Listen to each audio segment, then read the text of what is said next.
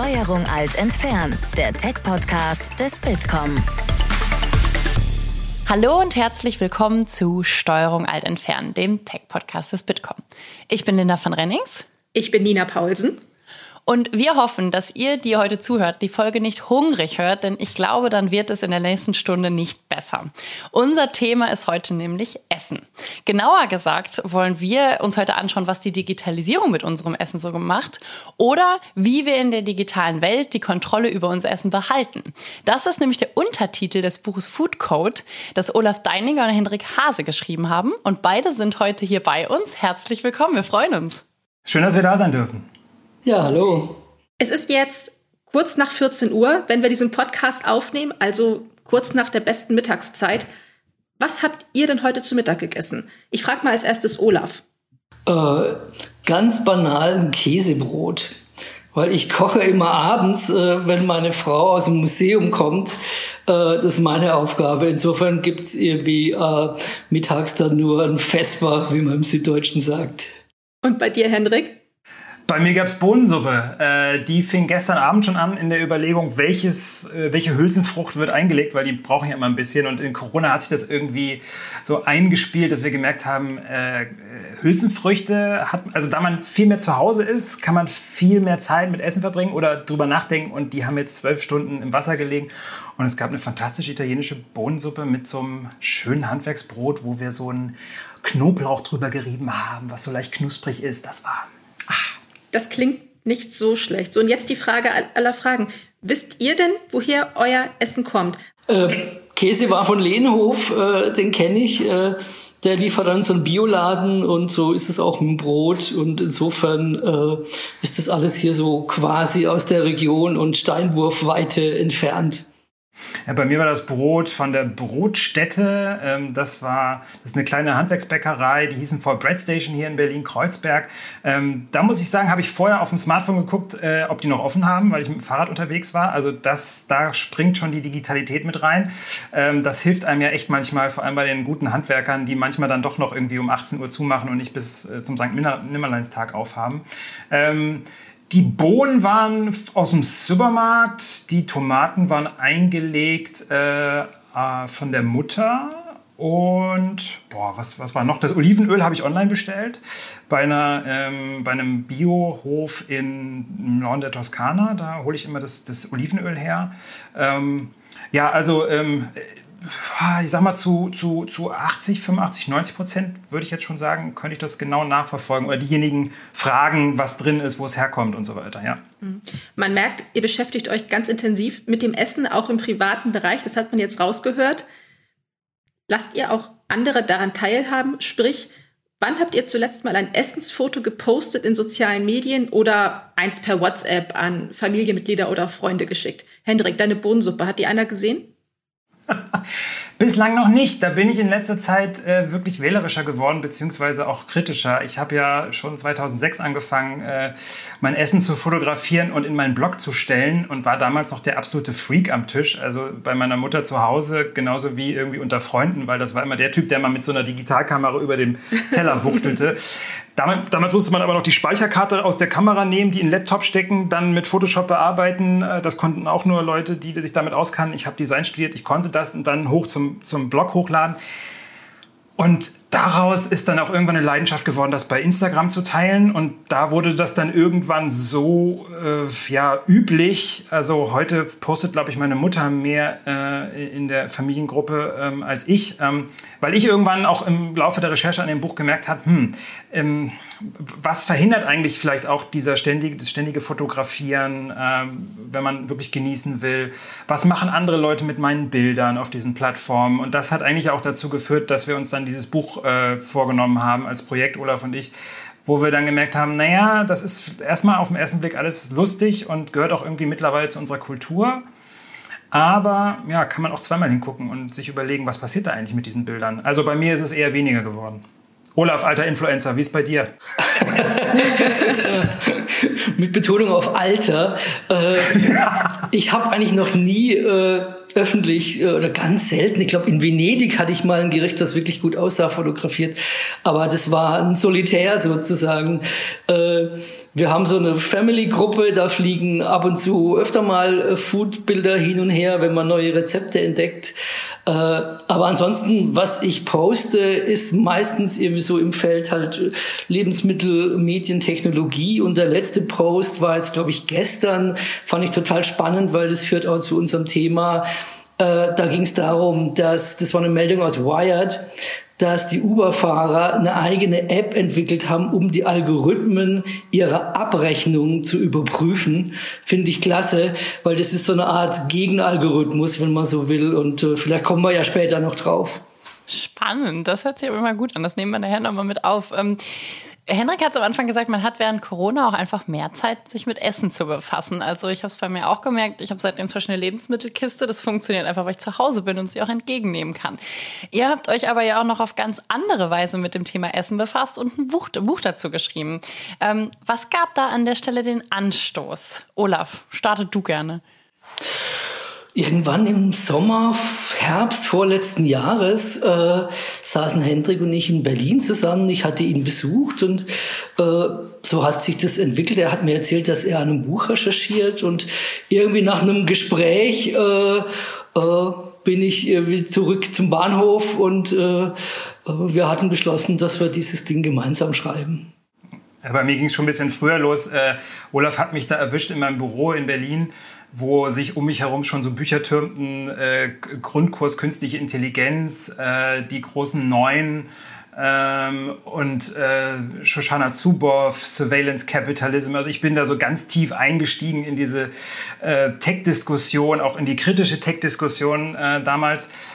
Ich bin aber schon anderthalb Jahre vorher ähm, in, Silicon Valley gereist. Äh, das war ein ganz einfacher Grund. Nicht, weil ich unbedingt ins Silicon Valley wollte, sondern weil ich ein Buch äh, über Fleisch gemacht habe, also über die neue Fleischkultur, also Metzger, die wieder wissen, wo es herkommt. Und da hatte ich Lesungen in Kalifornien und sah dann vor mir die Bediensteten von Apple und Google und Facebook, ähm, die mir aufmerksam zuhörten und mir auch erklärt haben, dass sie ja totale Foodies sind. Und dann habe ich äh, den Whole Foods besucht, wo die Apple-Mitarbeiter äh, einkaufen, direkt neben der Zentrale und war bei Google in der Kantine. Also da bin ich dann so eingetaucht und habe dann auch immer auf meinem Smartphone so geguckt, was sind eigentlich die Apps, die ich immer so rund ums Essen benutze? Also sei es jetzt äh, Open Table, das Reservierungs-App, äh, Instagram. Und habe immer geguckt, wo sitzen diese Unternehmen? Und die saßen immer so ein paar Kilometer nur von mir entfernt, als ich da in Kalifornien unterwegs war. Und dann habe ich so gemerkt, hm, da interessiert sich eine ganze Branche ganz schön stark für, diese, für, diese, für dieses Thema Lebensmittel. Ich habe auch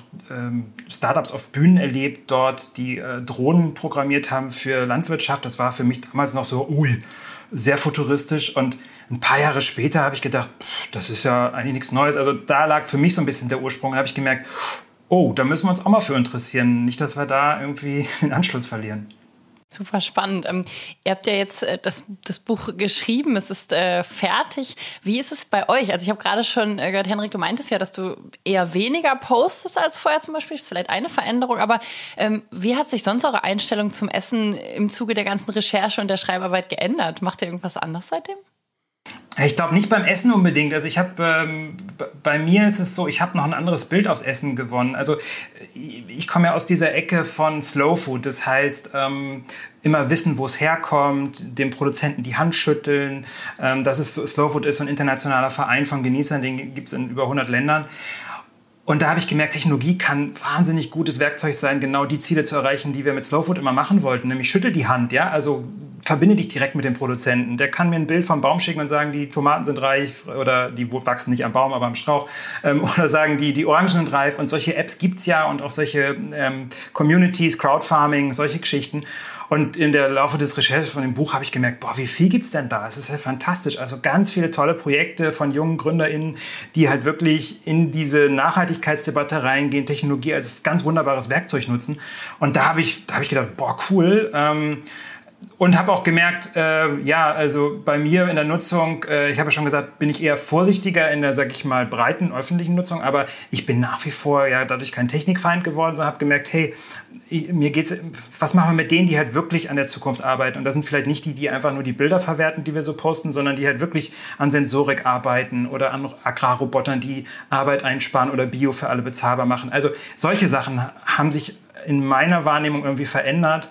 Ähm, heißt, die Faszination für Technik ist eigentlich noch größer geworden. Ähm, aber da kommen wir nachher auch wahrscheinlich noch drauf, auch diese, diese, dieser Sensor in mir für Gefahren oder für Sachen, wo ich denke, uiuiui, wenn wir da jetzt uns nicht drum kümmern, dann besteht da auch Gefahr, dass, dass die Algorithmen in die falsche Richtung losgaloppieren.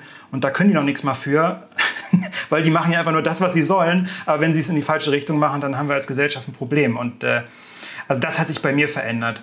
Ähm, ja, und meine Mutter bestellt jetzt auch bei Facebook irgendwelche Mandarinen beim spanischen Bauern, wo ich gedacht habe, Moment mal, das sollte ich doch machen. Ich bin doch hier der Hipster. Ähm, also da hat, das hat mich dann selber überrascht, wie schnell das dann geht, dass also Leute um mich herum das dann so, so innovativ und neu nutzen, dass ich quasi gucken muss, dass ich hinterherkomme aus meiner Schreibkeremate mit Olaf hier. Ja. Olaf, äh, wie ist es bei dir? Gibt es so Technologien, die du seitdem viel stärker nutzt, Apps oder bist du eher kritischer geworden? Was hat sich bei dir verändert? Ich würde es gerne äh, ein bisschen zuspitzen, äh, sogar noch, was Hendrik gesagt hat. Äh, äh, während der Recherche ist so dieses Delta aus dem, was wir recherchiert haben. Wir haben halt auch sehr intensiv sozusagen hinter die Oberfläche geguckt und dem öffentlichen Bild, was wir von Lebensmittelwirtschaft, äh, Lebensmittelerzeugung haben, äh, da klafft eine Riesenlücke. Und viele Dinge, auf die wir da in der Recherche gestoßen sind, die sind schon im Markt, die sind schon produktiv, das sind Systeme, die arbeiten teilweise auch schon seit Jahren, die haben technologischen hohen Reifegrad. Und auf der anderen Seite werden sie aber von vielen Menschen als Science Fiction betrachtet. Und wenn man dann so im Umfeld, in dem man sich privat bewegt, so ein bisschen davon erzählt, dann kriegen ganz viele große Augen sagen, was? Habe ich gedacht, dass das erst so in fünf Jahren kommt? Und dann sitzt du da und sagst, nö, das ist eigentlich schon da und das funktioniert und das arbeitet. Und und dieses Delta, das macht mir, dieser Gap macht mir tatsächlich ein bisschen Sorgen, weil sich Gesellschaft durch Technologie, auch Wirtschaft durch Technologie verändert, aber die Gesellschaft sozusagen nicht im Verstehen mitkommt.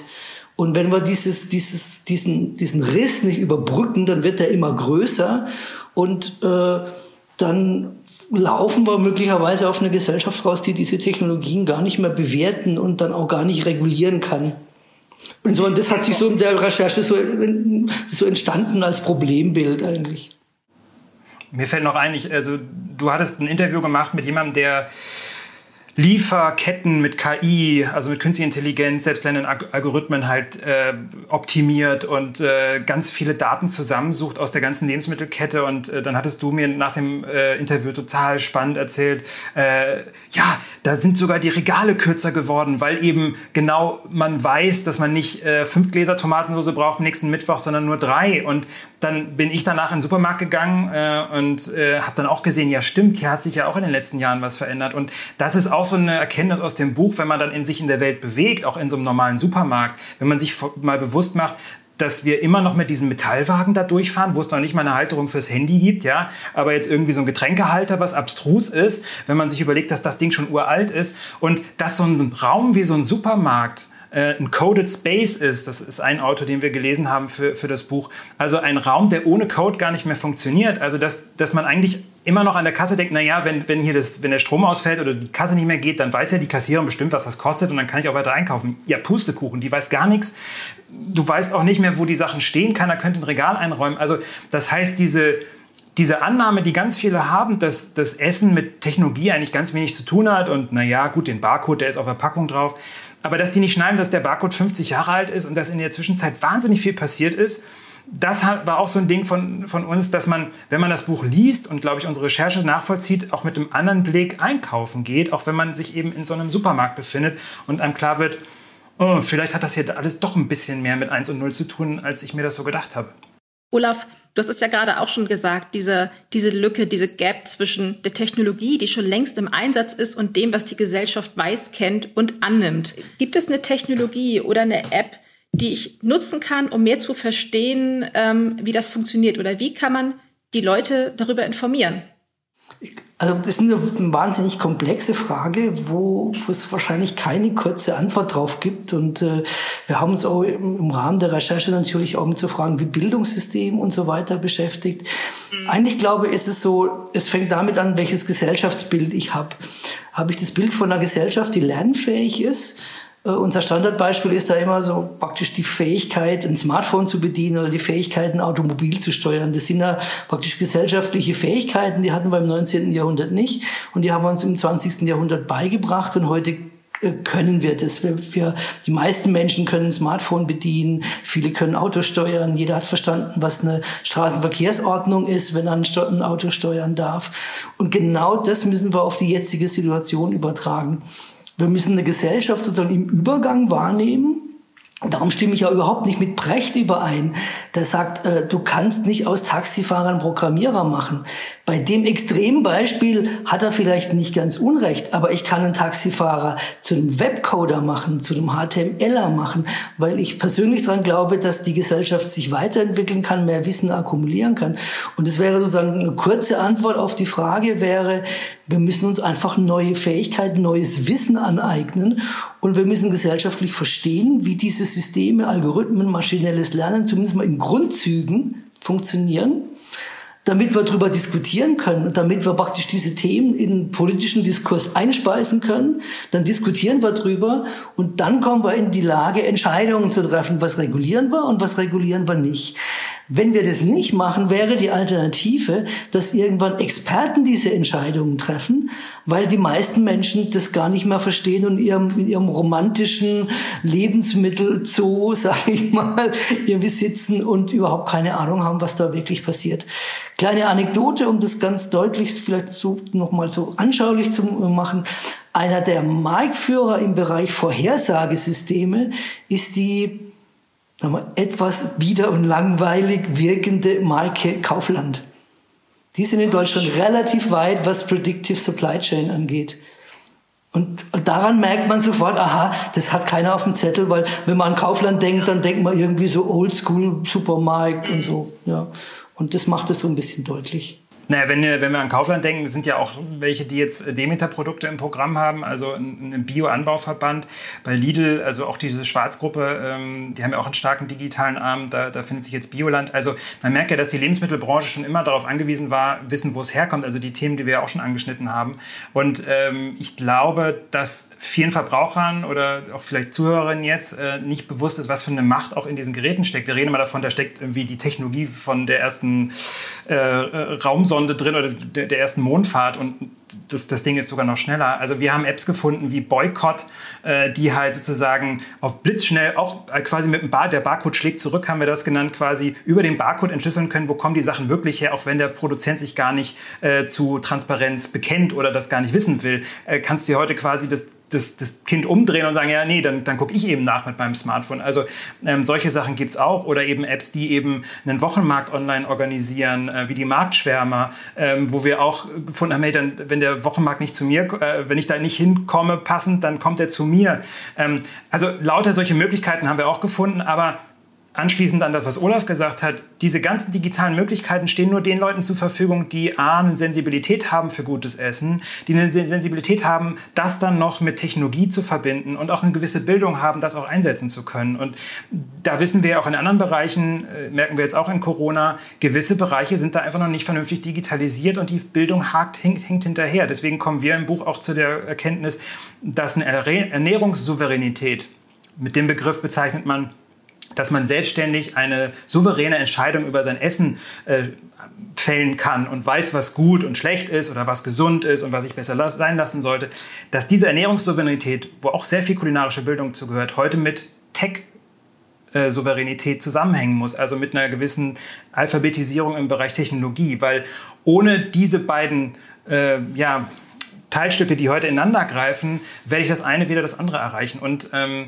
das ist auch so eine Kernerkenntnis von uns gewesen. Ich muss mich heute auch eigentlich mit Technologie und der Wirkweise und der Wirkfunktion und Wirkmächtigkeit beschäftigen, auch als Konsument, wenn ich eben zu besseren Lebensmitteln kommen will. Und dann müssen wir uns als Gesellschaft fragen, wie kriegen wir das hin?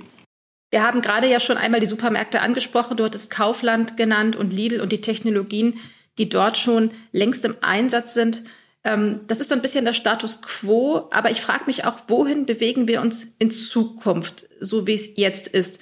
Wie sieht der Supermarkt der Zukunft aus, wenn ich, ähm, sagen wir mal, in zehn Jahren dort meinen Wocheneinkauf mache?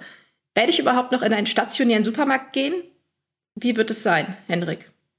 Da fange ich auch wieder bei mir an. Ich war 2006, glaube ich, ähm, in Italien in einem ganz tollen Supermarkt, der damals aufgemacht hatte, übrigens äh, eröffnet von jemandem, der vorher die, Italiens größte Elektronikkette äh, gegründet hat.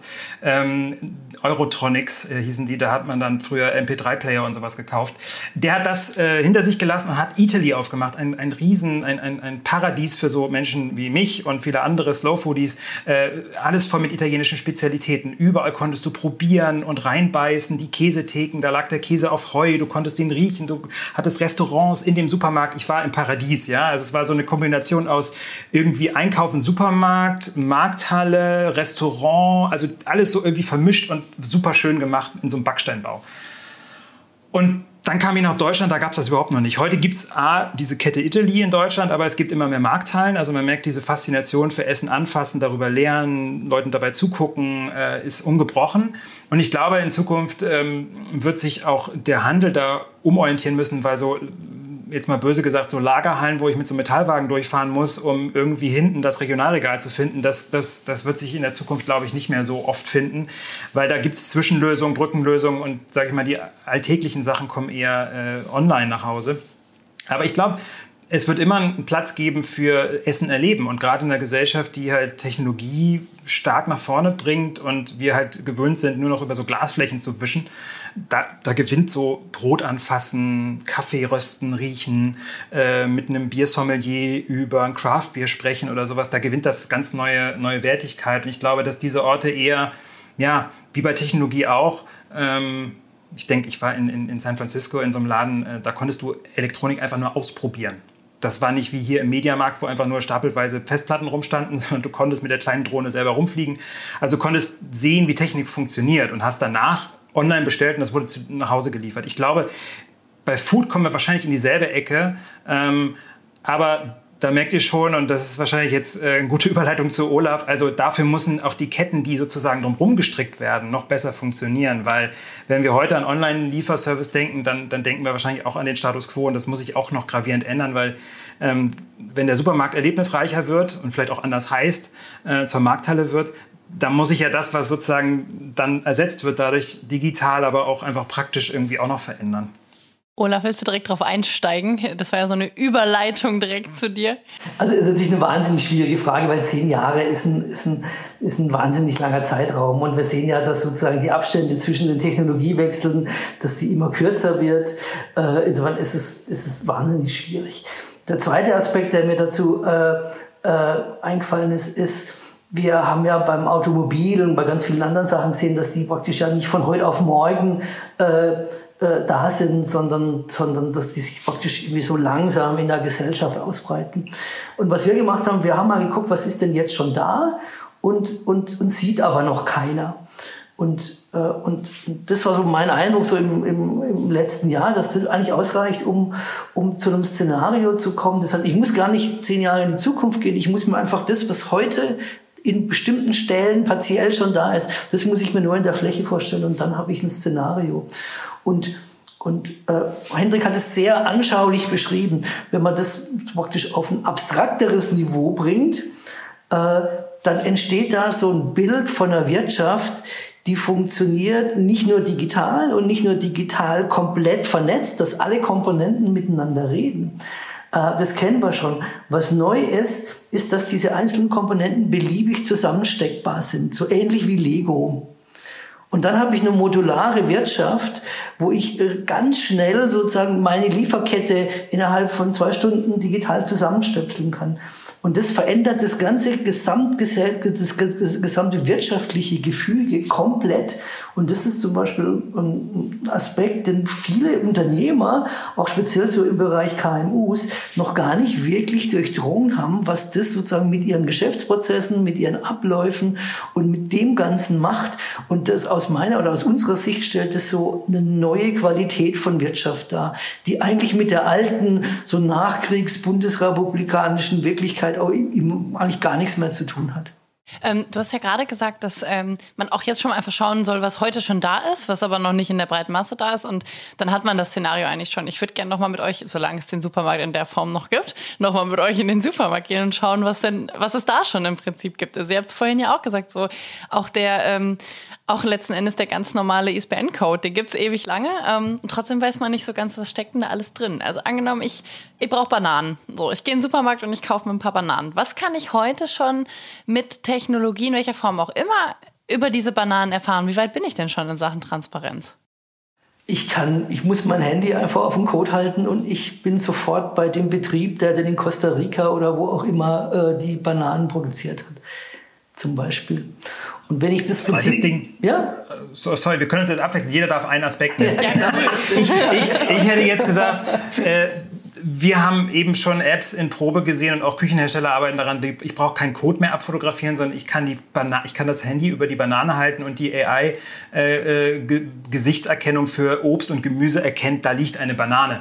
Ähm, ich, ich, ich, weiß nicht, ob ich mich so weit aus dem Fenster lesen kann, dass die mittlerweile schon weiß, von welchem Hersteller. Das glaube ich nicht. Aber die wissen, also ich kann es drüber halten. Wir haben verschiedene äh, Apps gefunden, äh, Hersteller, die das können. Äh, da liegt eine Tomate, eine, eine, Banane und ein Apfel und der sagt dir, äh, was du draus kochen kannst und erkennt die einzelnen Sachen automatisch. Also das könnte auch sein, dass das den Supermarkt einzieht, dass man nicht mehr diese dusseligen Codes abfotografieren muss, sondern man kann das Produkt selber, was quasi als ja, äh, Bildmarke irgendwie in die KI einfließt, auch schon selber erkennt. Cool, Olaf. wusste ich zum Beispiel nicht. Olaf, was kann ich noch so? Ich komme in meinen Supermarkt rein und der begrüßt mich auf meinem Handy und sagt, dass äh, jetzt die, der Nougat-Brotaufstrich, der biologische natürlich, jetzt wieder vorrätig ist und vielleicht sogar im Sonderangebot ist bis heute Abend um 16 Uhr. Und wenn ich den mitnehme, dann habe ich einen kleinen Preisvorteil das weiß er aus deinen ganzen Vorlieben, die du schon vorher eingespeichert hast über die App, die mit genau. dem Backofen funktioniert. Ähm, wir, wir haben in, in, in, in China auch schon gesehen, da gibt es eben auch schon in-Store äh, eben Sachen, dass man, ähm, gut, bei einer Banane wird es jetzt schwierig, aber ich bleibe mal bei der ähnlichen Form, also einer Wurst, ja, ähm, dass dort, haben wir herausgefunden, bei Alibaba gibt es eben äh, schon so eine Art Tracking ähm, bis runter zum Hof, wo eben der Zeitraum angegeben würde, wann die Schweine am Schlachthof ankamen, wie lange sie dort gewartet haben und wann der Schlachtzeitpunkt war. Und ähm, dann kann man noch bis zurück auf den äh, Bauernhof gucken ähm, und man kann auch noch die ganzen Zertifikate sehen, alles in der Alibaba-App. Und dann kommst du nach Deutschland zurück und denkst, hier hat wieder irgendeine Diskussion angefangen, wir kleben jetzt irgendwie so ein Beppal wieder auf die Packung, das ist jetzt gelb, grün, lila geschenkt und äh, verspricht irgendwas von Tierschutz, wo ich denke, woanders in der Welt kann ich schon den Schlachtzeitpunkt und die Wartezeit der Schweine äh, mir anzeigen lassen. Also da ist Wurst mit Gesicht wirklich äh, schon längst vorhanden mit digitalen Mitteln. Also auch das wird uns, das ist jetzt schon existent, das braucht man nur implementieren, ist die Frage, wann es kommt. Ja, also das reden wir noch nicht von Zukunft. Also das geht auch in Zukunft im Supermarkt, hoffe ich jedenfalls, als jemand, der äh, bei Fleisch sehr genau hinguckt, wo es herkommt. Ihr habt ja gerade auch gesagt, ähm, dass letzten Endes ich eine ganze Menge kann. Also ich muss sagen, von dem, was ihr jetzt vorgestellt habt, kannte ich die Hälfte, wenn es hochkommt. Ich fand es schon cool, dass ich mit meiner QR-Code-Scanner-App äh, gesehen habe, hey, das kommt da und daher oder hier ist was Toxisches drin. Aber ähm, das macht auf jeden Fall Lust auf Einkaufen in der Zukunft. Ähm, bei euch ist aber vorhin ja auch durchgeklungen, dass man das Ganze natürlich auch kritisch sehen kann. Ne? Also ähm, ihr jubelt ja das Ganze jetzt ja oder ihr feiert es ja auch nicht nur ab. Ähm, wie viel Transparenz und Personalisierung ist denn an der Stelle gut und ab welchem Punkt verliere ich vielleicht auch so ein bisschen den, den Bezug zum Essen. Also ich stelle mir vor, ich komme in den Supermarkt und ich sehe schon, hey, ich weiß nicht, der Supermarkt weiß schon durch eine App, dass ich gerne zum Beispiel Avocados esse und ich kriege schon den Pling, die sind gerade im Angebot und wenn ich hm, jetzt welche mitnehme, kriege ich noch einen Rabatt. Aber ich gehe eigentlich auch gerne selber zum Gemüseregal und lass mich inspirieren und schau mal, was gibt es denn und ähm, was ist gerade vielleicht da, was ich noch nie gekocht habe. Also wo ist da ähm, der ideale Weg zwischen ganz viel Personalisierung, ganz viel Transparenz, aber letztens auch diesem Einkaufserlebnis, was ihr am Anfang auch beschrieben habt? Also, es ist, also Technologie hat ja sozusagen immer, äh, beinhaltet ja immer eine Chance und, und, und eine Gefahr. Also ich zitiere da immer den, den, den, den französischen äh, Philosophen Paul Virilio, der sagt ja, wer den Hochgeschwindigkeitszug erfindet, erfindet gleichzeitig auch die Hochgeschwindigkeitszugskatastrophe. Mhm. Äh, es ist vielleicht so sehr dramatisch in dem Kontext, aber genauso müssen wir Technologie begreifen, dass Technologie immer, wenn sie richtig eingesetzt wird, eine Lösung sein kann. Sie kann den Bezug zu einem Lebensmittel viel größer machen, weil ich erfahren kann, wo kommt's her, wie ist es angebaut, wie ist es verarbeitet. Ich habe vielleicht ein besseres Gefühl, weil ich weiß, dass wenn das über Blockchain dokumentiert ist und nicht mehr verändert werden kann, dann kann ich mich vielleicht mehr drauf verlassen als ein Lieferschein, den irgendjemand ja, vielleicht mal ausgefüllt hat oder auch nicht oder wie auch immer. Und also das sind so positive Aspekte. Und die anderen Aspekte sind natürlich immer da, wo Systeme Daten abgeben und äh, wo Daten in einer gewissen Weise verfügbar sind. Das haben wir ja bei Facebook in den letzten drei, vier Jahren relativ anschaulich gesehen mit Cambridge Analytica. Äh, besteht natürlich auch die Gefahr des Missbrauchs. Und in dem, in unserem Kontext kommt noch dazu, ich sag mal, Gefahr vielleicht der Ahnungslosigkeit oder Gefahr dessen, dass man Dinge gar nicht mehr einschätzen kann und gar kein Gefühl mehr hat, wie sie eigentlich funktionieren, was sie mit einem machen. Und dann sehen wir die Probleme, die wir auf Social Media sehen, speziell mit Facebook in den USA zum Beispiel. Die sehen wir auch äh, früher oder später auch im Lebensmittelbereich, Stichwort Food Bubble. Und, und genau an der Stelle stehen wir jetzt, dass wir wieder so einen technologischen Übergang haben und uns überlegen müssen, äh, erstens, wie schaffen wir es, dass wir kompetent den beurteilen können? Und zweitens, wie sorgen wir dafür, dass wir diese, diese Riesenchancen, die es gibt, die wir teilweise schon beschrieben haben, dass wir die heben und die Probleme, die damit einhergehen könnten, dass wir die möglichst stark vermeiden? Ich würde gerne noch mal einen anderen Punkt aufgreifen, der hier auch schon oft genannt wurde, nämlich Transparenz und Information die wir eben durch digitale Technologien im Food-Bereich bekommen. Also wir können eben genau sehen, wo kommt was her, wie ist genau die Lieferkette, wann wurde das Schwein geschlachtet, zerlegt und, und so weiter und so fort.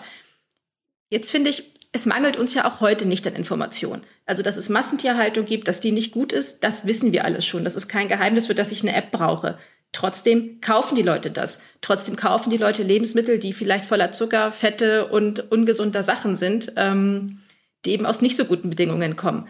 Also liegt das Problem vielleicht auch noch woanders, nämlich in uns als Menschen? Äh, also wenn man, wenn man anfängt, so Betriebe zu digitalisieren, dann ist so der Standardprozess eigentlich der, dass man sagt, du musst erstmal deine Prozesse aufräumen. Weil wenn du das nicht machst, dann kriegst du schlechte Prozesse nur dann in Lichtgeschwindigkeit. Vorher waren sie in analoger Geschwindigkeit. Und, und, und das kann man sozusagen an der Stelle absolut übertragen. Ja, du hast total recht. Es geht um das Mindset. Es geht um die Einstellung, die wir zum Leben, zu Lebensmitteln, zur Tierhaltung, zu Umgang mit Böden, Wäldern und so weiter haben. Und da kann uns auch die Technologie nicht retten vor dass wir sozusagen für uns selber klären, wie wollen wir eigentlich mit den Ressourcen umgehen, wie stehen wir zu Gerechtigkeit, wie stehen wir zu Welternährung, wie stehen wir zu diesen ganzen Themen. Und das sind erstmal Themen aus meiner Sicht, die haben mit Technologie gar nichts zu tun, weil da müssen wir uns überlegen, wie wollen wir in, in heute oder in fünf oder in zehn Jahren leben. Und wenn wir das geklärt haben, dann würde ich empfehlen, dann wäre der zweite Schritt, dass wir uns fragen, ja, wie können auf dem Ziel uns Technologien dabei helfen. Und welche Technologien sind nicht so hilfreich? Vielleicht ein Dieselmotor, dann lassen wir das bleiben und beschränken das vielleicht auf ein paar Geräte, wo man unbedingt einen Dieselmotor braucht. Und, und wählen die Technologien, die uns helfen und die setzen wir dann so ein, äh, das ist dann der dritte Schritt, äh, dass wir sozusagen die Ziele, die wir vorher definiert haben, auch nicht kaputt machen. Also das war ja die Idee so in, in, in 90er Jahren, die ersten Wired-Ausgaben, äh, die waren ja voll von dieser Utopie, dass dieses Netz uns sozusagen demokratischere Gesellschaften beschert, mehr Teilhabe, mehr Austausch, Kommunikation und so weiter. Und äh, 20 Jahre später müssen wir sehen, dass sich das nur teilweise erfüllt hat, sage ich mal vorsichtig. Und das ist Resultat dessen, dass wir jetzt wieder zurückgeworfen sind und überlegen müssen, ja, wie wollen wir eigentlich mit, mit Social Media umgehen zum Beispiel? Und das kann ich auf jede Technologie übertragen. Und das ist das Spannende. Und das geben wir auch als Autoren an den Leser zurück. Also ihr müsst selber für euch klären, wie ihr leben wollt. Und äh, das Spannende ist ja auch, dass wir äh, festgestellt haben, da ist ja auch schon Diskurs in der Technik-Community, also in der Tech-Community. Also äh, würde ich mich jetzt beziehen auf, auf Janina Loh, äh, Roboterethik, die halt auch sagt, Technik ist halt nie ähm, neutral. Ja, wir haben immer den Eindruck von Algorithmus, der ist neutral, weil der besteht ja aus Mathe. also wo das herkommt. Das ist immer zweckgebunden, also er soll immer einen Zweck erfüllen. Und das in ganz viel Technologie, und sie sagt da ja schon, äh, es ist eben die Frage, ob ein Esstisch rund ist oder eckig, sagt schon, wie du dir Gesellschaft vorstellst. Also sitzt jemand am gibt es einen spitzen Tisch, wo der Hausherr sitzt, der meistens früher, ja, in der patriarchalen Vergangenheit hoffentlich bald, äh, oder hast du einen Rundtisch, wo alle ein gleiches Recht haben, ja, und das gilt auch für Algorithmen. Und ähm, wir programmieren da ja eine Wertvorstellung, eine Kulturvorstellung mit rein. Und ähm, deswegen ist es auch nochmal ein Appell da, wirklich den Austausch zu suchen, weil um eben solche Ziele, wie du sie gesagt hast, ähm, klar, Menschen stehen auf Zucker und süß ist geil und Fett ist auch erstmal geil. Aber ob wir als Gesellschaft sagen, äh, äh, Leute im Übergewicht alleine zu lassen, ist eine Entscheidung, die wir als, äh, als Gesellschaft momentan treffen, weil wir denken, naja, das regelt schon der Markt oder was auch immer. Hm. Oder gibt sowas wie App auf Rezept, was wir ja auch gefunden haben, ne? wo es äh, für Übergewichtige eine App gibt, was sie umsonst nutzen können, wenn es der Arzt verschreibt und es hilft ihnen. Aber das, das steckt alles da drin, mit, von welchem Ausgang wollen wir gehen. Und da haben wir aber auch wieder Beispiele entdeckt, wo wir gemerkt haben, ja, da wird es schwierig, weil Trainingssets von Algorithmen gewisse Sachen nicht erkennen, weil es kulturell in der, sag ich mal, in der Programmierwelt oder diejenigen, die diesen Algorithmus trainiert haben, nicht vorgekommen ist. Und dann funktioniert die Technik auch nicht so, wie wir wollen. Also ein Roboter allein macht noch keinen Humus, hat Renate Künast bei einem Panel gemacht, äh, gesagt, was wir während der Grünen Woche gemacht haben. Also das stimmt, das müssen wir ihm auftragen oder wir müssen die Technik so gestalten, dass es am Ende die Böden fruchtbarer werden und nicht weniger.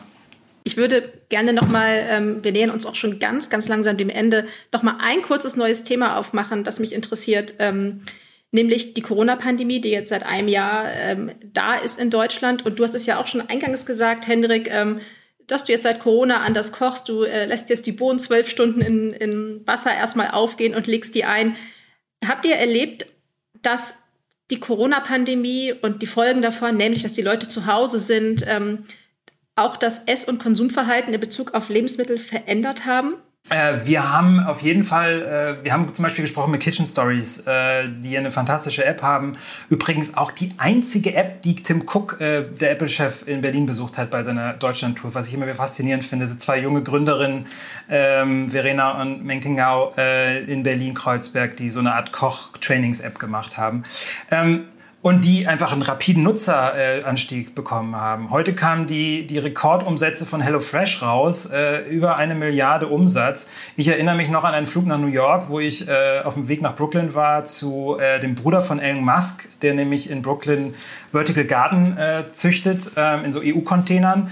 Und wir haben im Flugzeug, hat er so Pitch-Decks von Startup, Food-Startups durchgeklickt und wir haben zusammen immer drauf geguckt und äh, wir waren so, ja, dass das in Deutschland noch keiner schnallt. So, ein paar Jahre später, boom, äh, ist das ein Milliarden und wir reden darüber, ob der in DAX kommt, wo ich dann denke, ja Mensch, ähm, äh, da war Corona mit Sicherheit eine große Hilfe. In China haben wir Sachen gesehen, äh, äh ein Bauer, der innerhalb von 15 Minuten, glaube ich, zweieinhalb Tonnen oder waren es noch mehr? Äh, äh, noch mehr, glaube ich. Es waren, es waren wirklich tonnenweise von seiner Ernte innerhalb von wenigen Minuten verscherbelt hat und zwar über Livestreaming auf einer App. Ja, online bezahlt, ähm, mit einem mit einem Online-Pocket, also kein Bargeld ist da irgendwo geflossen, ähm, äh, über den Livestream verkauft und als der Livestream zu Ende war, war die Ernte weg. Also solche Sachen passieren während Corona ähm, und gleichzeitig natürlich eben Brennglas, ne, also wo sich, glaube ich, eine ganze Generation oder eine ganze, ähm, auch vielleicht, man könnte fast sagen, eine digitale Klasse, die, die schon vorher irgendwie wusste, wie diese Sachen gehen, wirklich gut versorgen konnte, waren andere, äh, standen andere auf dem Schlauch. Ich habe eine Erfahrung jetzt noch gemacht, ähm, das war Wahnsinn. Äh, wir haben im Buch recherchiert und ähm, ich weiß noch, im Silicon Valley war es zwei Stunden Lieferzeit vor ein paar Jahren und das umsonst, wenn du Amazon Prime-Kunde bist bei Whole Foods. Und ich dachte, praktisch. Dann war ich in Brooklyn eine Stunde. Ich dachte, eine Stunde? Oh, das wird schon interessant. Dann waren wir in China jetzt mit der Recherche und äh, in China ist es 28 Minuten. Da habe ich gedacht, Moment, da denke ich jetzt so langsam, kriege ich das hin. So, jetzt Berlin vor zwei Wochen, zehn Minuten war das Versprechen. Es hat, muss ich das App wirklich kritisieren, es hat am Ende zwölf Minuten gedauert. Will und ich, ich hatte machen. eine, nie wieder, also komplettes Versprechen. Es hat, ich habe bestellt eine Tomate, eine Gurke, frische Kresse und ein Vollkornbrot von Zeit für Brot, einer meiner Lieblingsbäcker in Berlin.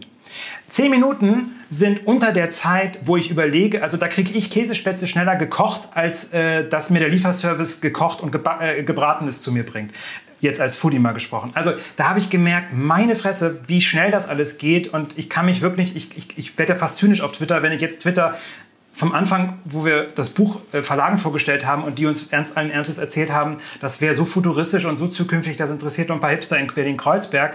Währenddessen, ich will nicht wieder von meiner Mutter anfangen, irgendwelche spanischen Biobauern Clementin in ein norddeutsches Dorf liefern über Facebook. Also, wo ich gedacht habe, Leute, da passiert was. Und wenn wir es jetzt nicht gebrafft haben, dass da jetzt ein Umbruch stattfindet und dass das mehr wird, dann können wir uns nicht hinstellen und den gleichen Fehler machen wie in der Automobilindustrie und sagen, naja, da gibt es jetzt so ein Rennauto von so einem Verrückten, der auch zum Mars fliegen will. Ob das jetzt unsere deutsche Autoindustrie kratzt, das äh, so Bums. Ja, und das darf uns beim Food nicht passieren. Deswegen bin ich so ein Kämpfer für Food-Startups und versuche das auch in die Politik reinzubringen und finde es skandalös, dass Minister und Ministerinnen sich da teilweise wirklich unterinformiert vor die Presse stellen und äh, äh, Startups zum Mitmachen einladen, wo ich denke, andere Länder wie Israel, die machen längst Joint Ventures mit solchen Leuten auf und wir kaufen am Ende noch die Lizenzen für irgendwelche Food-Technologie, ja, äh, weil wir einfach das hier nicht auf die Kette kriegen. Es gibt für alles mögliche ein Digilab in Deutschland, nur wofür nicht?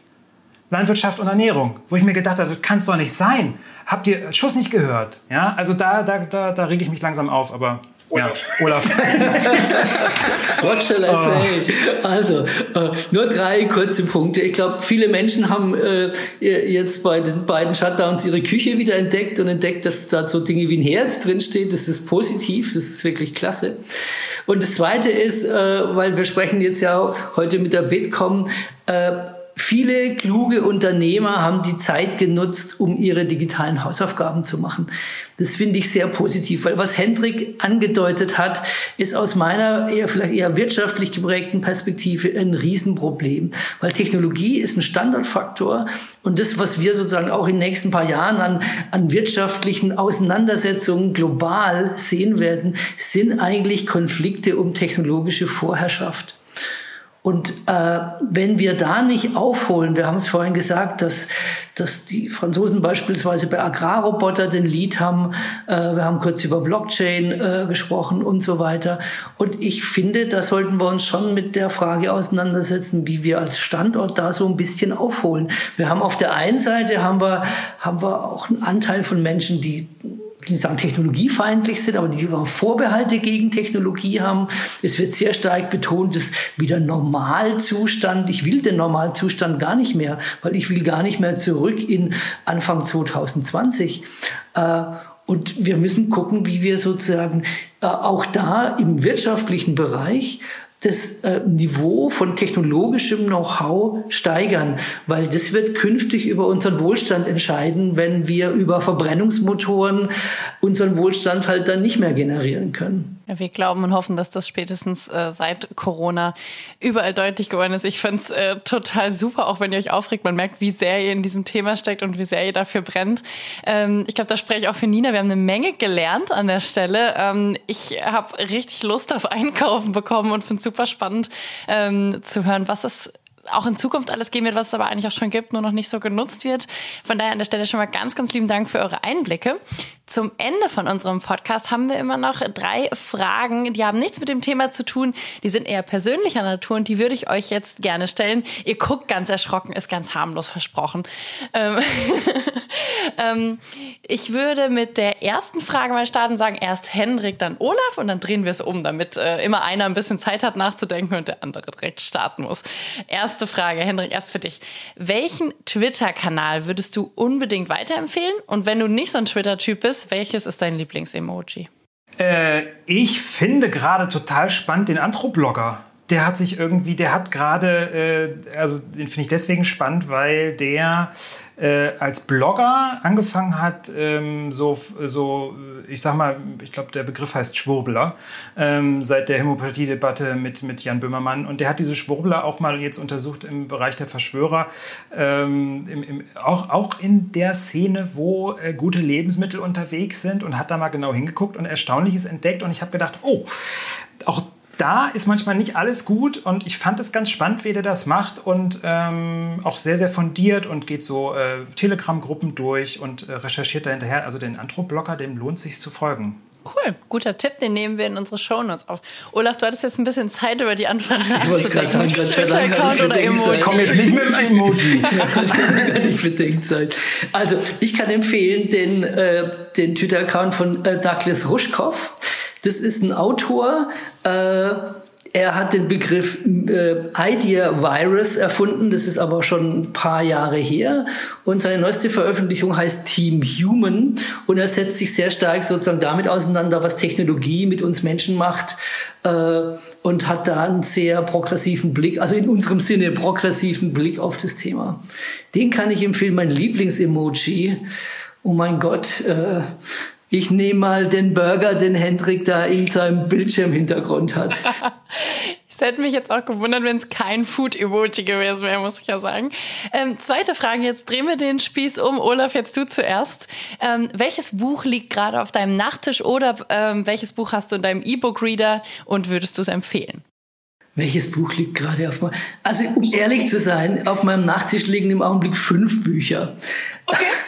Da sind so ein paar historische Sachen dabei. Äh, Im Prinzip... Äh, ein Roman. Es ist so eine irgendwie so eine Mischung. Also ich irgendwie vor ein paar Jahren habe ich aufgehört, äh, immer nur ein Buch zu lesen. Ich lese immer mehrere Bücher pa parallel und ich ufer so ein bisschen aus, was Bücher angeht. Also ich kann mir genauso gut historische äh, Dinge über die Nachkriegsdeutschland lesen wie äh, Dinge über KI. Also es ist immer unterschiedlich. Also sehr breites Interessensspektrum. Alles klar. Hast du denn einen ganz konkreten Tipp oder ähm, ist es wirklich so die breite Masse dann? Oder ein Buch, was du konkret empfehlen kannst, auch wenn es vielleicht nicht auf deinem Nachttisch liegt, sondern schon gelesen ist? Ich überlege gerade, welches Buch hat mich in letzter Zeit am stärksten fasziniert.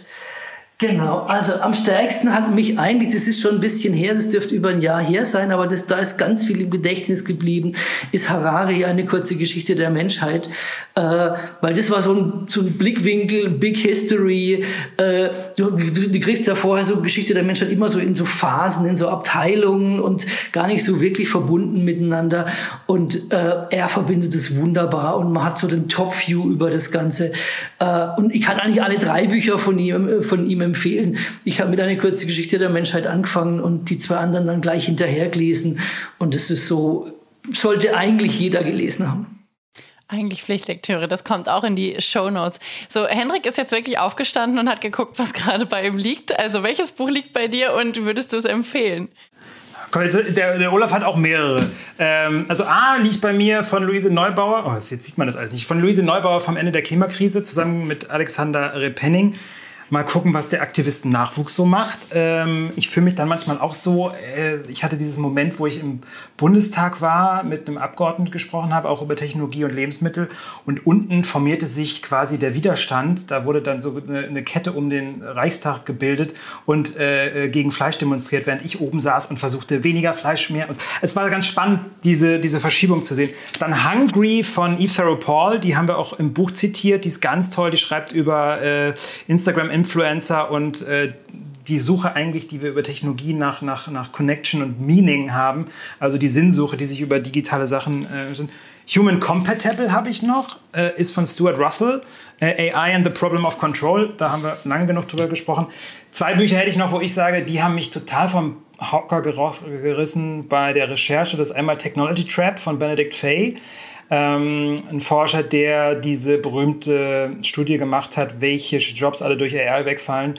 Und wirklich geflasht hat mich, das habe ich, äh, die letzte Seite habe ich in einem Café in Zürich gelesen, kurz vor dem Web World Congress. Ähm, äh, und zwar von Shoshana Zuboff, Surveillance Capitalism. Da habe ich dann irgendwann begriffen, wenn eine Branche nicht aufpackt, kann, aufpasst, kann es auch nach hinten losgehen. Also ähm, das wären meine fünf Bücher, die ich gerade irgendwie so rumliegen habe. Ähm, Lesen tut gut. Also das haben wir auch beim noch kurz als, als, als äh, für uns als Shownote. Es tut manchmal wahnsinnig gut. Äh, ich gucke jetzt auch zu Olaf, einfach mal diesen ganzen Elektronikfälle von wegzutun und wieder Bücher zu lesen. Und ich finde es nach wie vor lustig, dass wir ähm, über das Thema Food Code, wo es ja eigentlich auch ganz viel um Algorithmen geben, ein Buch geschrieben haben und dann mit dem Verleger, äh, der Verlegerin Antje Kunzmann über die Ausstattung unseres Hardcovers gesprochen haben, also ein analoges Produkt am Ende rausgekommen ist. Und vielleicht als Schlusswort, ich glaube, das ist es auch beim Essen. Ich glaube, wir können das alles geiler machen, transparenter, nachhaltiger, fairer, sonst was mit dem Smartphone. Am Ende müssen wir es essen und das ist analog und das sollte uns auch immer wieder bewusst sein, ey Leute, nehmt euch Zeit zum Genießen und legt das Smartphone auch mal weg, weil äh, wenn Digital Detox, dann bitte beim Essen, weil sonst schmeckt man ja. auch nicht besser. Mhm, das stimmt. Das wären schöne letzte Worte, aber ich habe noch eine letzte Frage, bevor ich an Nina... Wollte ich nicht vorwegnehmen. Alles, alles super. Ähm, jetzt starten wir wieder mit Hendrik. Ich glaube, da muss man aber nicht groß nachdenken äh, oder groß überlegen. Was machst du, wenn du mal richtig ausspannen willst? Äh, früher bin ich immer gerne in die Sauna gegangen. Das geht jetzt leider nicht mehr. Ähm ich brauche Himmel und ich brauche Bäume und ich brauche Natur und ich stand vor ein paar Wochen noch im Watt und da sind so Zugvögel über mich rübergeflogen und ich habe nur das Meeresrauschen gehört und die Zugvögel habe gedacht, schon geil und ich habe kein Foto von. Du hast sogar Bilder geschickt. Du hast im Moment geschickt das ist davon. super. Olaf, was ist bei dir? Äh, wir haben ja den Vorzug, dass wir ganz nah am Bodensee leben, so praktisch in Fußmarschweite. Und das ist im Sommer wunderbar. Du ziehst die Flipflops an, äh, wirfst ein Handtuch über die Schulter und gehst runter zum See und schwimmst eine Runde. Und wenn du so 20, 50 Meter draußen bist, wird das Wasser so sauber und so klar. Ist ja eigentlich ein Bergsee, geologisch betrachtet, der Bodensee. Und das ist wunderbar. Und du schwimmst da, hast das Riesenpanorama vom Sentis und den Alpen. Und das ist so, das ist genial. Und ihr könnt euch vorstellen, wie furchtbar das ist, wenn man als Co-Autor jeden Tag mit ihm um 10 telefoniert, ein Jahr lang. äh, und er dann sagt, ich gehe jetzt noch baden in See und ich sitze hier in Kreuzberg und hier sind alle Schwimmbäder zu und naja. Aber es hat trotzdem Spaß gemacht. Dafür muss ich zum nächsten toll. Theater nach Konstanz fahren. Äh, insofern, und das fehlt äh, okay. mir hier auch ziemlich stark. Sehr schön. Ja, Olaf Deininger, Hendrik Hase, ich danke euch sehr, sehr herzlich, dass ihr zu Gast wart in unserem Podcast. Danke für dieses sehr leidenschaftliche Gespräch. Man merkt, das hatte Linda gerade auch schon gesagt, wie sehr ihr für euer Thema brennt. Und ähm, es hat großen Spaß gemacht. Vielen Dank für die Perspektiven, die ihr aufgezeigt habt. Auch dafür, dass ihr ein bisschen den Finger in die Wunde legt und guckt, wo wir als Gesellschaft einfach noch Nachholbedarf haben. Und ich glaube, am besten treffen wir uns in fünf oder zehn Jahren hier an dieser Stelle wieder oder gehen mal gemeinsam einkaufen und gucken dann, ähm, wie der Supermarkt aussieht, welche Technologien es gibt und was uns dann so begegnet. Vielen Dank euch beiden. Ja, vielen Dank Gute. auch euch. Hat Spaß gemacht. Vielen Dank. Das war Steuerung Alt Entfernen, der Tech-Podcast des Bitkom. Weitere Folgen findet ihr auf www.bitkom.org/podcast.